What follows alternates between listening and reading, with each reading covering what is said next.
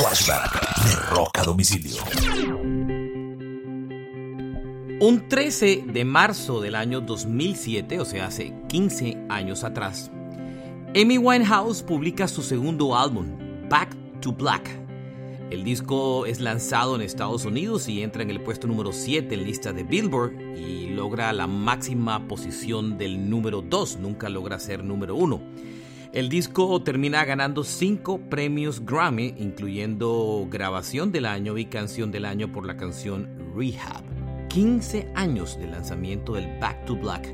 Siempre seguiremos extrañando a la increíble Amy Winehouse. Este fue un flashback de rock a domicilio.